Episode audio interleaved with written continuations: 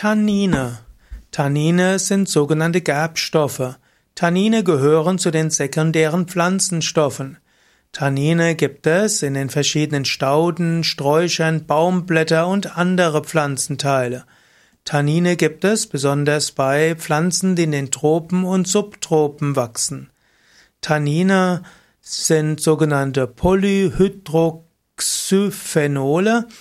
Tannine hm, sind wichtig, zum Beispiel auch hm, in Bäumen, auch Eichen zum Beispiel haben eine Menge an Tannine. Tannine sind zum Beispiel auch im schwarzen und im grünen Tee und das äh, führt zu dem herben Geschmack des Tees. Tannine werden erst nach einer gewissen Ziehzeit freigesetzt. Tannine haben positive und negative Wirkung. Meistens legt man mehr Wert auf die negative Wirkung. Tannine können blähen und stopfen. Tannine können auch die Resorption bestimmter Arzneistoffe durch die Darmschleimhaut behindern.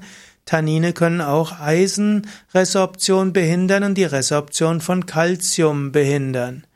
Und so sollte man sich bewusst sein, wenn man Tannine zu sehr zu sich nimmt, kann das auch zu Mangelerscheinungen führen.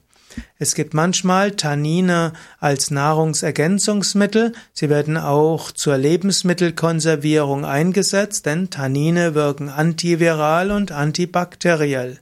In der Medizin gibt es Tannine als Hämostatikum und auch Antiseptikum, also äh, und werden auch verwendet zur Behandlung von übermäßigem Speichelfluss. Die Volksmedizin nutzt auch Tannine für, wegen ihrer auswurffördernde Wirkung. Zum Beispiel hat man Eichenrinde in Europa für Bäder verwendet oder in Afrika hat man die Rinde des Gummi arabicum Strauches verwendet. Also Tannine hm, sind bei manchen Heilmitteln in der Naturmedizin hilfreich, Tannine sind äh, wichtig in manchen Pflanzenheilstoffen, aber auch Pflanzenmittel haben auch Nebenwirkungen und auch darauf muss man immer wieder achten.